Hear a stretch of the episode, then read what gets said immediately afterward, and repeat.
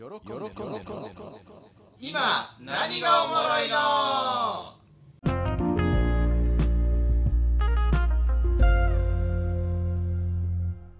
この番組はブロガーの喜んでゲーマーのゆげとパルプンテマリム。この何者でもない3人が世の中のおもろいこと今これが熱いよという話題を持ち回りで提供するゆるくて浅い複合エンター番組です。基本的にはジャンルを問わず私たちが個人的におもろいと思うことを取り上げて皆さんにシェアしてまいります初めてのポッドキャストなのでおそらく初めはドタバタ感グダグダ感満載かと思いますがじわじわおもろくなっていく予定なので、おもろい情報と一緒に我々の成長も過程もぜひ楽しんでください。イエイ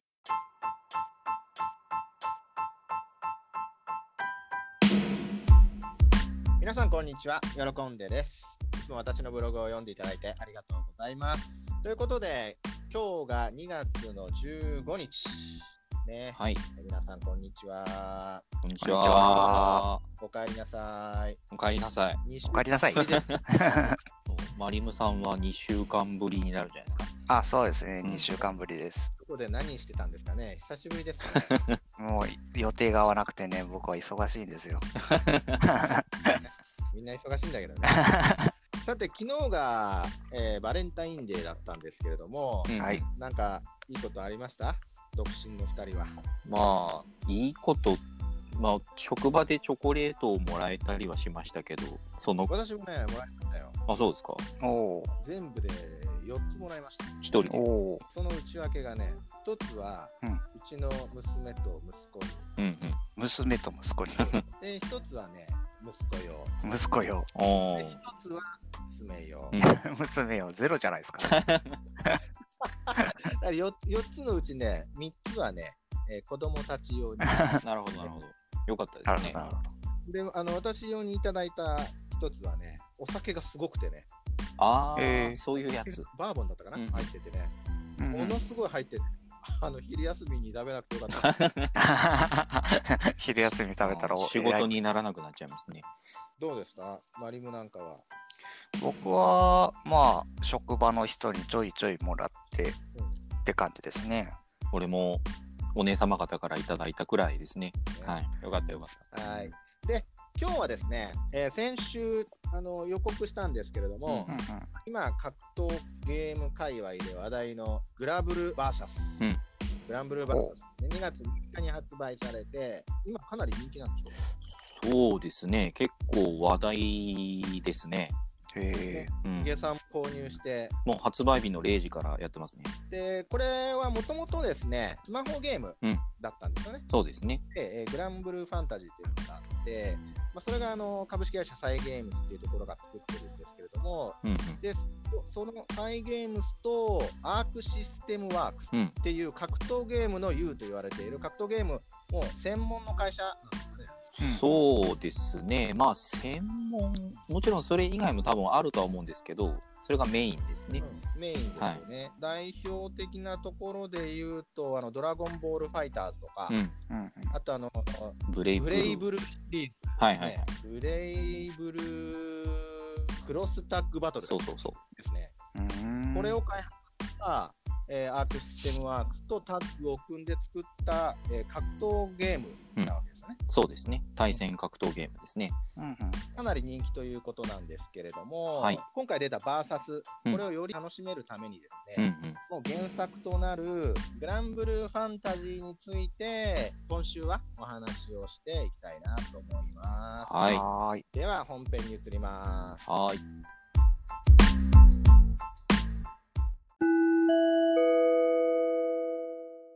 はい、本編です。ははーい。では、早速ですね、えーグラブルファンタジー、グランブルーファンタジーについて、はいさんにいろいろ聞いていきたいなと思うんですけれども、い。はい。わかる範囲で。マリムさんはこれ知ってました？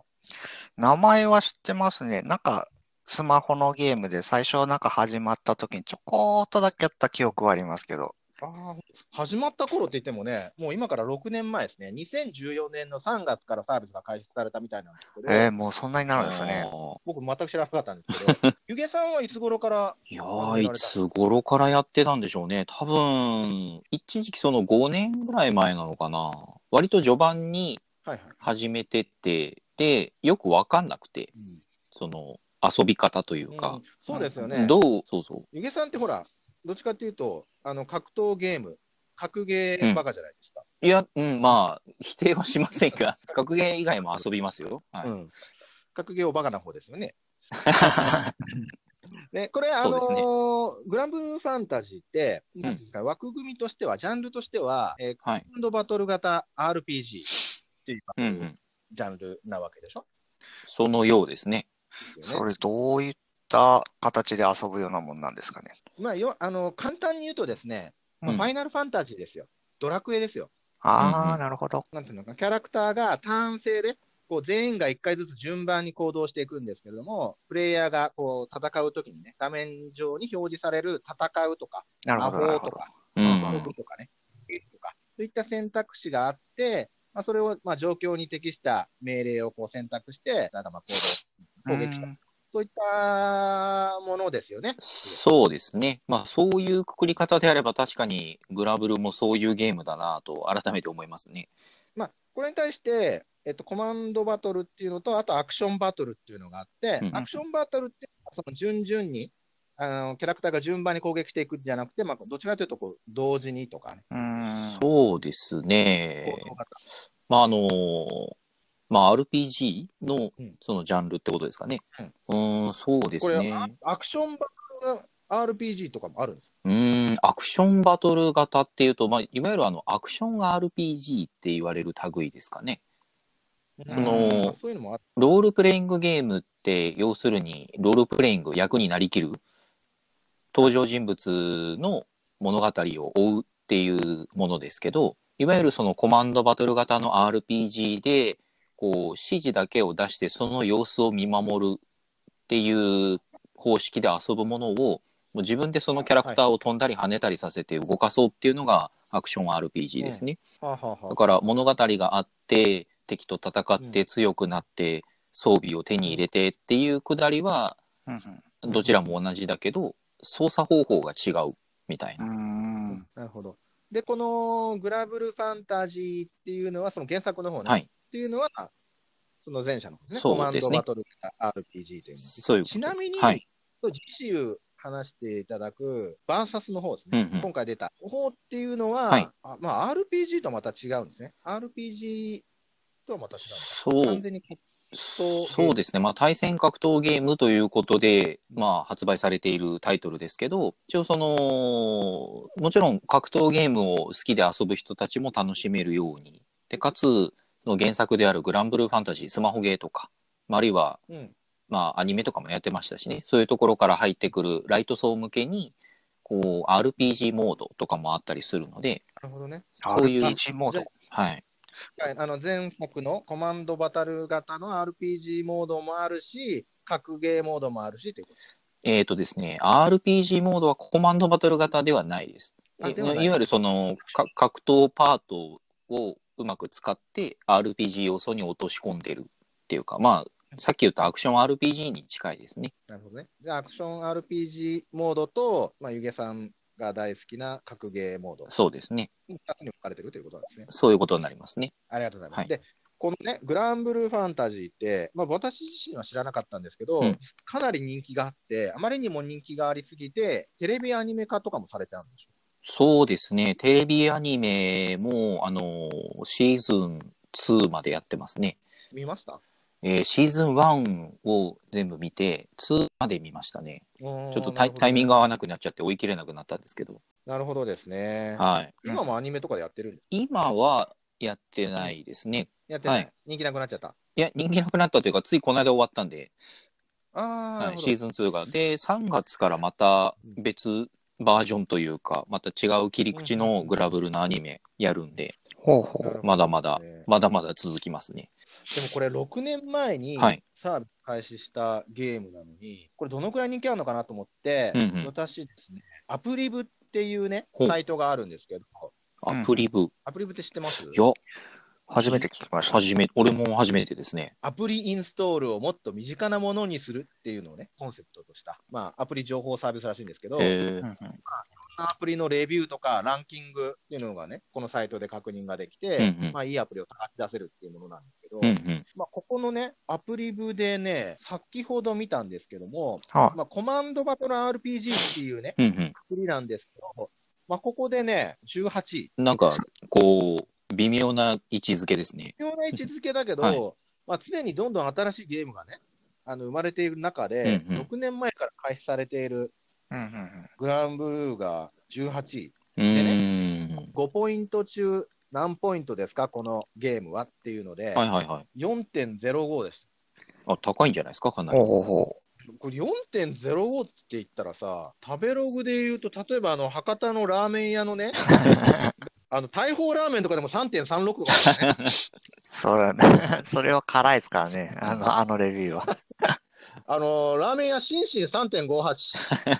ラーメン屋とスマホゲーを比較するのは果たして比較対象として正しいのかっていうのはまあさておいて、星4つまはあですもごいです、高いね。ですよね。ちなみにそれは、アプリ、アプリ、アンドロイドとかのアプリだけですか？コマンドバトル部門っていうの。その、昔ながらのスーファミとかそういうのは入ってない？あ、そういうの入ってうん。ない。あくまでスマートフォン向けアプリゲームのランキング。そうです、そうです。うんなるほど。そういうこと。うん。で、あと、その登録者数で見るとね、2019年の1月時点で、登録ユーザー数2000万人超えって言ったから、えー、去年、去年で。うん、そうそうそう。ここからどのくらいなのかわかんないから、確認できないんだけど、日本の人口の5分の1やってますね。そしたら。あ、その中に俺が入ってないっていうのがすごいね。いや、まあでもこのグランブルーファンタジー、日本でしか配信をしていないわけではないので、あ、そうなんだ。はい。あ、英語バージョンが英語バージョン、その音声は日本の声優さんの音声ですけど、その字幕を英語字幕にできるんで、確か海外でやってるプレイヤーも、まあ、どのぐらいかちょっとわかんないですけど、いるんで、そういうのも含めて全世界でってことだと思います。へえ。ねですよね。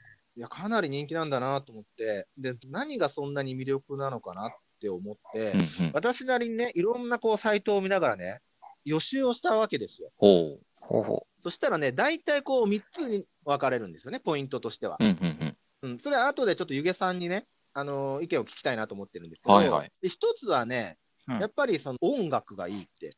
うーん。この音楽とサウンドとイラストって、ファイナルファンタジーを手掛けたスタッフが制作してるみたいです。あ、なるほど。ーだからなんかどことなくね、音楽もね、そのファイナルファンタジーも、あ、ごめんなさい、俺、ファイナルファンタジーもあんまやったことない。あーでも確かにあの、メインの作曲家っていうんですか、その曲を担当してる人っていうのが何人かいらっしゃるんですけど、その中の一人が確かに、あの、植松信夫。はいはいはい、上松信夫さんはがいました、調べた中にいましたよ。もう、あの、作曲を手掛けてる楽曲が結構あるんで、うんファイナルファンタジー感はねかなり、はい、ありますよ。うん。そうそうそう。で、上松信夫さんという人と、あともう一つ、あのーえっ、と、成田勉さん。という方もいらっしゃるこの人もファイナルファンタジうーーね、ん。手掛けた、そのスタッフの一人らしいんですけど、うんちなみにこの成田勉さんは、今回のグラブルバーサスでも音楽を担当されてるみたいです。うんうんうん。なるほど。へメインコンポーザーってやつですかね。そうですね。でちょっとこの音楽、触りだけでもサントラどんなもんか聞いてみたくない？ですー聞いてみたいですね。うんもう、親の声より聞いてるかもしれませんけど。そんなに？聞いてみたくはないっていう。いや、まあ、この場で改めて聞くのもまたいいですね。どんな感じかだけね、ちょっと触りだけ、はい1分間ぐらいだけ聞いてみてくださいね。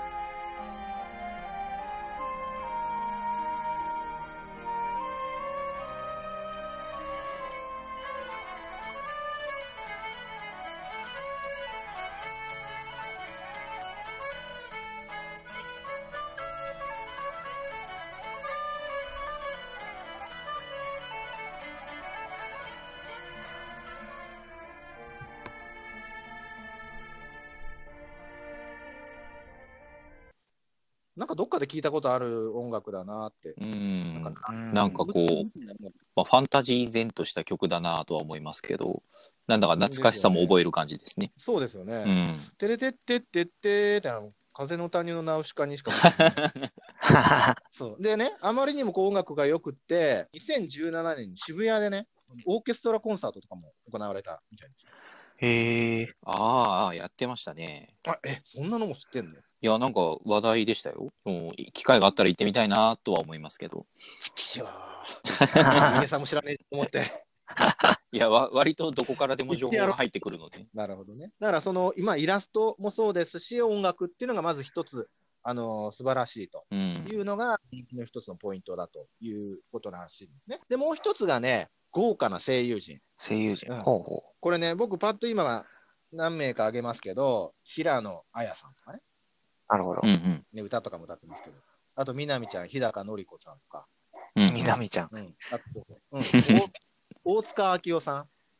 ほうほうほあ、もうこれはめめっちゃ有名どころですね。ということでね今だって大河ドラマにも出てますからね。ああ、そっかそっか。そうだね。そうそうそう、大河ドラマ出てますよ。うん。が来るだったか行くだったか忘れたけど。う。だいぶ意味合い変わってくるね。そこが違ったら。キリンが来るだ。あと、あの、梶裕貴さん。あの、進撃の巨人のエレン役の。はいはいはい。うん、主人公の。そう。あとは、関智和さん。スネ夫、スネ夫か。うん。はいはいはい。そう。あと、高山みなみさんとかね。はんはんはん。まあ、こうんんな、うんでもそうだし、魔女の宅急便のキキとかうんうんの声やった人とか、うん。水木奈々さんとかね、山寺宏一さん、山ちゃん。はいはい。もちろん山ちゃん有名ですもんね。うんあとね、中井和、中井和也？和也さん？あの、うんうんゾロですよね。ロロノア・ゾロ。はんはこんな人たちも出てるらしいんで、うんうん。そうそうたるメンツですね。そうですよね。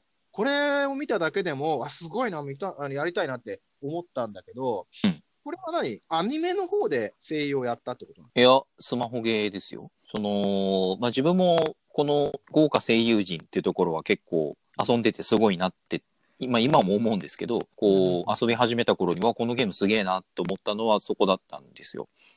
はいまあ、音楽はもちろんいいなっていうのはあったんですけど、まずストーリー、メインストーリーの中でフルボイスなんですよ。フルフルボイス。ボディ？フルボイスあフ。ルボイスその、登場人物の喋るセリフは全部声優さんがちゃんと喋ってるっていう。すごいですね。あ、それをフルボイスって言うんですか？そう、フルボイスって言ったりします。まあ逆にその、こう重要なセリフだけ音声入ってたりするのをパートボイスって言ったりしますけど、うーんまあ、フルボイスなので、メインストーリーで登場人物が喋るものはもう、モブも含めて、その、うんその他い大勢みたいな一般人とかも含めて、全部ちゃんと声優さんが声を当てて喋ってるので、あこのゲーム全部喋るすげえって思ったのが最初の印象ですね。そうそうそうそう。でなるほど。ちょっとね、コマーシャル、YouTube とかでコマーシャルいっぱい見れるじゃないですか。うんうんうん。やっぱね、声優さんがやってるから、可愛いんだよね。キャラクターがですか？キャラクターが可愛い。もう生きてるもん、キャラクターが。まあ女の子は可愛く、男の人はかっこよく。かっこよく男の子はまあどうでもいいんだけ いや、大事な要素ですよ、そこは。どそう。だからそのね、声優陣がすごいなっていうところ。うん。あと最後に、やっぱりね、重厚なストーリー。うんうんストーリーがすごいと。もうソーシャルゲームとはもう思えない作り込まれたストーリーっていうのがやっぱり、もう大人気のポイント。うん。うん。それは確かにうなずけますね。で、そんなに重厚なんですか？らしいですね。でも、全然準備が間に合わなくて、うんうんストーリー全く知らないので、うん。ちょっと、まあ、触りというかね、まあ、全部言ってたらね、今ってだって、プロローグから始まって、第1章から、はい現時点で132章まであるでしょ？そうですね。で、132? はいげ現在更新中というか、まだお話は続いている状態なので、まだまだこれからですね。小説だったら見る気なくしますそれ 確かに。132ってすごいなまあ一章あたりはそんなに長いわけじゃないんですけど、こち亀目間違いないですよ、それ。まあ、途中途中にそのね、バトルもあったりしますんで、そうその分の尺もありますけど、まあでもなかなかこうボリュームありますよ。いや、すごいななかなか飽きてきそうだけどね、132章まであるとね。う確かにまあそこはね、あの、スマホゲーなんで進めたければ進めればいいし、お話を追うのが面倒になったら、クエスト周回したらいいしみたいな。なるほどね。で、まあ、その中でもね、ちょっと今日は、そのプロローグから、うんあの、どんなストーリーの始まりだったのかっていうところと、あともう、最も人気の章っていうのが、まあ、第1章から63章までの、あの、青の少女編っていうところなんらしいんだけども、うんうんまあ、そこのあたりを、ちょっと、あの、ぎゅっとまとめて、バーサスにつながるような感じで、ちょっとお話をしていただきたいなと思うんです けど。そう、すごいどでかいボールをいきなりぶん投げてきましたね。投げるよ どでかいの投げいや、なかなかね、このグラブルしかりですけど、長く遊んでいると、なんて言うんでしょう、強さを求めることに頭が向いてしまうので、はて、何の目的で旅をしてたんだっけかみたいな感じになりがちなんですけども、ざっと紹介できればと思いますけどね。お願いします。はい。えー、そうですね。まあ、まずその、世界観というか、はい。こうどんな雰囲気の世界なのかっていうところがイメージ必要かなと思うんですけど、ううんん。まあ、あの基本的に、あのー島が浮かんでるんですね。ほもう海というものが非常に珍しい世界で、うん。基本的には空にぷかぷか島がいっぱい浮かんでて、その島々の間を飛ぶ船、気空艇っていうんですけど、それで行き来してるっていう世界なんですよ。ラピュタだ。ラピュタ的な感じですね。天空の城ラピュタ。ただそのラピュタは、その空に飛んでいる、そのラピュタっていうものが幻の存在なわけですけど、バルス。言えばいいと思ってるでしょ。急に。すいません、お願いしグます。ラグラブフグランブルーファンタジーの場合だと、その地上の世界っていうのがもうおとぎ話の世界なんですよ。ああ、なるほどね、はいこういう世界が昔あったそうな。まあ、昔あったというか、地上になんか世界があるらしいけど、無事にたどり着いた人がいないので、あるのかないのかもわかんないみたいな。そういう島、島が空に浮かんでる。でっかい大陸が空に浮かんでるみたいな感じですね。うん。で、まあ、その大陸とか島とかを行き来するのに気空艇っていうのを船を使って行き来してるんですけど、例えば物品の運搬だとか、こう、ちょっとした荒事だったりとか、用心棒だったりとか、まあ、何でも屋ですね。うん。をやったりする人たちが気空士っていうんですね。気空士。気空士。ちょっといいですか、気空士って、はいまあ、その物語の中でもそうだけど、はいなんか熱烈なファンの人たちが、はい自分たちのことを気空士っていうらしい。まあ、自称多少含め、いろんな意味で気空士。まあ、グラブルを遊んでる人たちを想像して言うと思ってもらえれば。いいと思いますゆげさんも、じゃまあ、私もそうですね。気空士ですね。あ、あの、私も昨日から気空士になってる。え、インストールしたんですか？本当でいや、してません。してないんか。僕、はい、すみません。はい。というような、まあ、世界観なわけなんですけど、まあ、うんとある島に住んでいる、まあ、主人公がいおりまして、まあ、そんはない気気空士に憧れて日々を過ごしているんですね。うんで、まあ、その主人公の父親がまた気空士で、ちっちゃい頃にもう旅立ってしまってずっと帰ってきてないんですけど、ほうほう。そんな父親からある日手紙が届いて、星の島イスタルシアにて待つっていう内容の手紙が届くんですよ。うん。で、まあ、僕もいいつかきっと大きくなって気空士になってお父さんのいるイスタルシアに行くぞっていうそういう夢を持った少年。それが主人公なんですね。まあ少年と言いましたが性別は選べるんで女の子だったりもしますが、まあ、そんなところにこのショーのその青の少女って呼ばれるあのルリアって女の子が、まあ、ヒロイン的なものだとね思ってもらえればいいんですけど、まあ、ある日その主人公が暮らしている島にエルステ帝国っていうちょっと大きな帝国の軍艦が通りかかって、まあ、そこからこれこそラピュタ的な感じですけどいろいろあって女の子がその軍艦から逃げ出してくるんですね。空から降ってくるんですよ、ラピュタ的なやつですそかね。うそうですね。そうなんかイメージ的にはかなり近いと思います、ほうん。はいで、まあ、その少女ルリアとそのルリアを助けようとしてその船から脱出一緒に脱出してきたカタリナっていう女騎士がいるんですけど、はい、はい。で、その主人公とそのルリア・カタリナとの出会いから始まり、それをきっかけにして旅に出ることになるんですね。はい。まあ、それが物語の始まりってことになるんですけど、まあ、そもそもその主人公が最初、そのルリアを助けてこう逃がそうってする一連のドタバタの中で命を落としてしまうんですけど、ですよいきね。最初に死んじゃうんいきなり、まああ、、瀕死っていうんですかね。えもう死に、死にかけちゃって、で、その時に、うんそのルリアって女の子と命を分け合って、命がつながった状態で一命を取り留めるみたいな。うっていうところがまあ物語の始まりなんですけど、まあ、それで、まあ、繋がった状態だと不便なのでっていうのもあるんだと思うんですけど、まあ、それをなんとかできる方法があるんじゃないのかっていうことで、その幻の島、星の島イスタルシアを目指して旅が始まるという。そういうことなんだ。なるほど、なるほど。まあ、主人公の目的もそうだし、うん、そうですね、その、まあ、ルリア、まあ、ルリアという少女がそもそも何者なのかもよくわからなくて、い、ま、だに正確に何者なのかよくわからないんですが、まあ、きっとそのイスタルシアまで行けば何かわかるんじゃないかというところも踏まえて旅が始まりまして、まあ、その道中、うん、もちろんそのエルステ帝国っていうのはルリアっていう女の子を取り戻そうとするので、はいはい。はいはいはい。まあ、不思議な力を持った女の子で、まあ、とある目的のためにその女の子を帝国はこうずっと捉えていて研究材料にしてたんですけど、まあ、それを取り返そうとする帝国との戦いであったりとかさまざまな島を巡って人々との出会いだとかっていうのがあって物語が進んでいくっていうような、大まかな流れはこんな感じですね。なるほどね。でその間に、まあ、たくさんのキャラクターと仲間たちと出会っている。そういうことになります。まあ、キャラクターがね、結論から言うと100人ぐらいいるんでしょ ?100 人では済まないですね。300ですかね。300? すごいですね。キャラクターいすぎだよね。めちゃ、めちゃくちゃいますね。もうポケモンかってぐらいいますけど。確かに。それ、それはね、100人っていうのは、はい、敵も含めた100人。うんと、敵という。もう自分がコントロールできる。そうですね。いわゆるそのパーパーティーメンバーとして、こう組み込んで遊べるキャラクターがそれこそ数百人、2、300人、もっとかな、まあ、いて、いすぎで で、まあ、ストーリー上の重要人物とかは、まあ、それはそれでまた別にいて、敵味方含めてですね。うん、だから、登場人物の数もものすごいですね。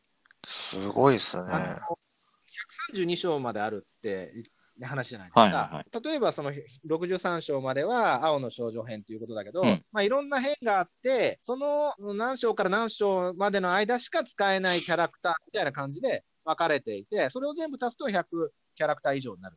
うーんと、そうですね。あのー、いわゆるそのメインストーリーですね。まあ、青の少女編っていうのが最初で。で、その後、暁の空編っていうのがあって、今現在進行形で進んでるのが星の旅人編っていうのがあるんですけど、その、はい、メインストーリーに登場する人物っていうのはそんなに何百人もいるわけではないんですよ。うんうんうんあくまでもメインストーリーっていうのは、本当にそのお話の中心にいる人たちだけが登場するので、そそんな数多く出るわけじゃないんですけど、まあ、いわゆるあのスマホゲーなので、はい、まあ、皆さんも耳にしたことはあると思いますが、ガチャが存在するわけですね。ああ、ガチャガチャね。はいまあ、無料でもできるものもあればお金を払ってするものもありますが、でそのガチャをすることであの武器がもらえるんですよ。で、その武器をもらえる中で、あの特定の武器があの特定のキャラクターと因縁の深い武器があるんですね。で、その、まあ、ガチャでその武器を引いたときに、そのキャラクターも一緒に仲間になるみたいな。で、そのキャラクターとの出会いのエピソードみたいなものが、あの、解放されて、それも垣間見れますよ、みたいな感じですね。メインストーリーと別にそういうキャラクターとの個別の主人公たちとどういういきさつがあって出会ったのかとかっていう、そのちっちゃなエピソードもいっぱい散りばめられてると。なるほど、なるほど。メインストーリーがじゃあまあシーンにあって、じゃあそのメインストーリーに出てくるキャラクター、はい、メインキャラクターが主に今度のバーサスの方でキャラクターとして登場してくる感じですか？というわけでもないです。わけじゃない。わけない。わけでもないんだ。そ、それで言うと、いわゆるメインストーリーとか、まあ、それこそこの間までやってたようなアニメとかに、こう、中心人物として出てくるような人物で言うと、グランブルファンタジーバーサスに出てるのは、まあ、主人公と、そのさっき言ったルリアって女の子と、はいはいはい。あと、カタリナとぐらいですね。なるほどね。そっか。じゃあ僕の好きな、まあ、次回もうちょっとね、詳しく喋ってもらうし、あの、シャルロッテとか、はい、パーシバルとか、はいはい、ペリとか。はい。いや、めちゃくちゃ知ってます、ね。びっくりしたよ。しっかり予習してる。まあ、まあ、好きなのは僕はゼータなんですけど。すごいな。ちょっと前までバルダーダッシュの話しかしてなかった人とは思えない突然近代のゲームの話をし始めた。あの、勉強得意なんで僕。あと何気にメーテラもああ、なんか女の子ばっかりですね。あ、すいません。パーシバル。まあ、パーシバルはイケメンですけど、はい。上を向いてるんだよね。見下した感じでね。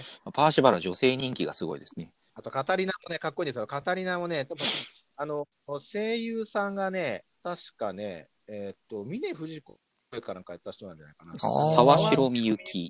もうこれまさにね、この人ね、宝塚のお得役そのものって感じですよね。そうですね。でも、いろんな役やられる方なんで、もちろんそういうのもできるし、はい。演技の幅がすごく広い人ですね。そう思った。あと、ちなみにこのルリア。うん。ルリアって、あの、ごまちゃんの声は出した、そう、ごまちゃんってね、ごまちゃんやってたんだ、この子と思いましたけど。へえ。なるほどね。いや、本当に楽しそう。ストーリーもしっかりしてそうで。声優陣もやっぱり、そのバーサスの方で、もう声優の方がしっかりともちろん、バリバリ喋っておられます。はい。ね。いや、楽しみですね。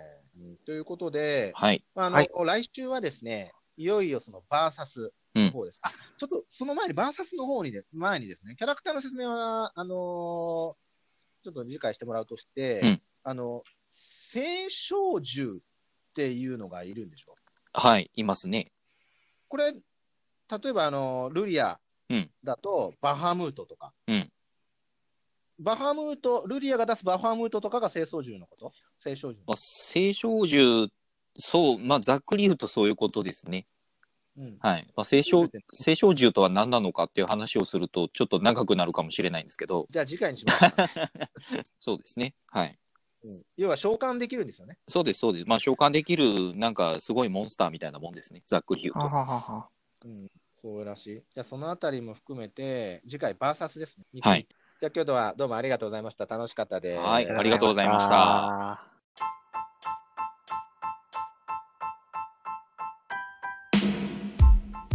はい、ではエンディングです。はい、エンディングです。お疲れ様でした。お疲れ様です。どうでしたかね？今回結構その今までもゲームゲームしてましたけれども、今回もかなりグランブルーファンタジーとはっていうゲームになっちゃって、なんか専門番組みたいになっちゃいましたけど、確かに。どうでしたか？ゲーム1個に絞った感じが。マリムさんどうでした？ああ、そうですね。僕は、あの、このゲーム作ったアークシステムの会社が作ってるたギルティギアっていうゲームをちょっとやってたので、この会社のゲームは好きなんですけど、で、グランブルファンタジーは全く知らないんですよね。うんうんうん、なので、ちょっと興味を持ち始めてるとこですね。ああ、なるほど、変えましょう。うんもう来週の、来週のゆげさんのこのトークで僕は買うか買わないかが決まります、ね、買わせないといけないですね。はい喜んでさんはどうでした？だいぶその。僕ね、予習したんですよね。はいはい。今まで全く知らない状態でゆげさんの話を聞いてたんだけど、はい。うん、今回はもうかなり予習して臨んだんで、ね、確かに予習した感じがすごいある、うん、なんかこうバルダーガッシュの話しかしなかった人がめちゃくちゃ詳しいこと話すなみたいななんですよ。予習ばっちりだなって感じはすごいしましたね。うん、予習ばっちりしました。まあいろんなサイトでも見たし、うんうん、YouTube でもね、コマーシャルをいっぱい見たし。ああ、なるほどね。あのー、これはもう、喜んでさんも買うしかないでしょ。去年だったか、一昨年だったか、なんか夏休みスペシャルみたいなやつで、4時間くらいのね、あのアニメ、テレビアニメ、なんかあの放送したみたいなんですよ。へだって時間4時間って書いてあって。へえ。それ見ようかなと思ったんだけど、寝ちゃいました。ああ、そのグランブルーファンタジーのですか？そうです。ああ、なるほど。あの、多分あれですね、生放送？なんかあの、主にそのキャストの人たち、声優の人たちが、この、MC やって、このゲームの紹介とか、今後の展開とか、こう、ちょっとした、こう、茶番みたいなものもやりつつ、こうゲームの情報を紹介していくみたいな生放送たまにやるんですけど、情報番組みたいなそうですね。で、まあ、なんかツイッターのリツイこの番組のリツイート数が何万リツイートいったら、ユーザーの皆さんにこのゲーム内アイテムプレゼントみたいなのやってたりとか、そう多分それじゃないかなと思いますね。うんうんうんいや、それを見ててね、いや、なんかね、本当にただのゲームじゃないな、今のゲームはと。まあ、特にこんだけすごい声優陣だから、うん、面白いなと思って。そうですね。買わないんだけど。まあゲームや、ゲーム売ってそれで終わりじゃないんですね、もう現代は。なるほど。はい、スマホゲーム、これだって時間かかりそうですいやーもう本当、かかりますね。あの、終わりがないんで、132章でしょ。終わりを決めるのは結局自分なんでですね。目標を決めて遊ばないといけないですね。終わりを決めるのは自分だ。自分です。別にキャッチコピーのつもりはない。名言的な 感じで。格言出しちゃった。なんか、いいこと言ってきりがないんでね、自分なりの目標を持って遊ぶのがスマホゲーのコツじゃないかなと思いますが、なるほど。はい、さて、そんなわけで、りましたね。まあそんなわけで、あの、来週はですね、えー先ほど喜んでさんにもご紹介いただきました、グランブルーファンタジーを原作とした対戦格闘ゲーム、グランブルーファンタジー VS はい。とはというところにちょっとね、キャラクターの紹介なんかも踏まえつつ切り込んでいこうということで、いよいよこれはサイゲームスからお金をもらっているグランブルーファンタジー公式チャンネルなんじゃないかって気がしてきました。確かに。まあこれはあの、喜んでさんのポッドキャストなので、はいは。はいい、皆さんあのお忘れなくということで。ということで、まあ来週もね、ちょっとこう、私がメインで喋ることが多い内容になるかなとは思うんですけれども、ぜひ皆さん楽しんで聞いていただければなと思っております。来週もはい。募集します。はい。あ、ぜひぜひぜひ、あの、たくさん予習してきてください。じゃあまあそんなわけで、あの来週も私のグラブルトークにお付き合いいただけるでしょうか、マリムさん。喜んで。